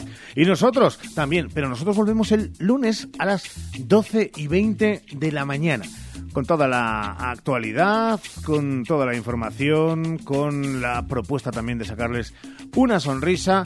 Eso será el que en el calendario estará marcado ya como 15 de enero. Estaremos a puntito de llegar al Ecuador del primer mes de este año 24. Ahora les dejamos enseguida en apenas 16 minutos con Hora 14 Salamanca, con Sheila Sánchez Prieto y toda la actualidad que ha dado de sí esta mañana con las voces de sus protagonistas.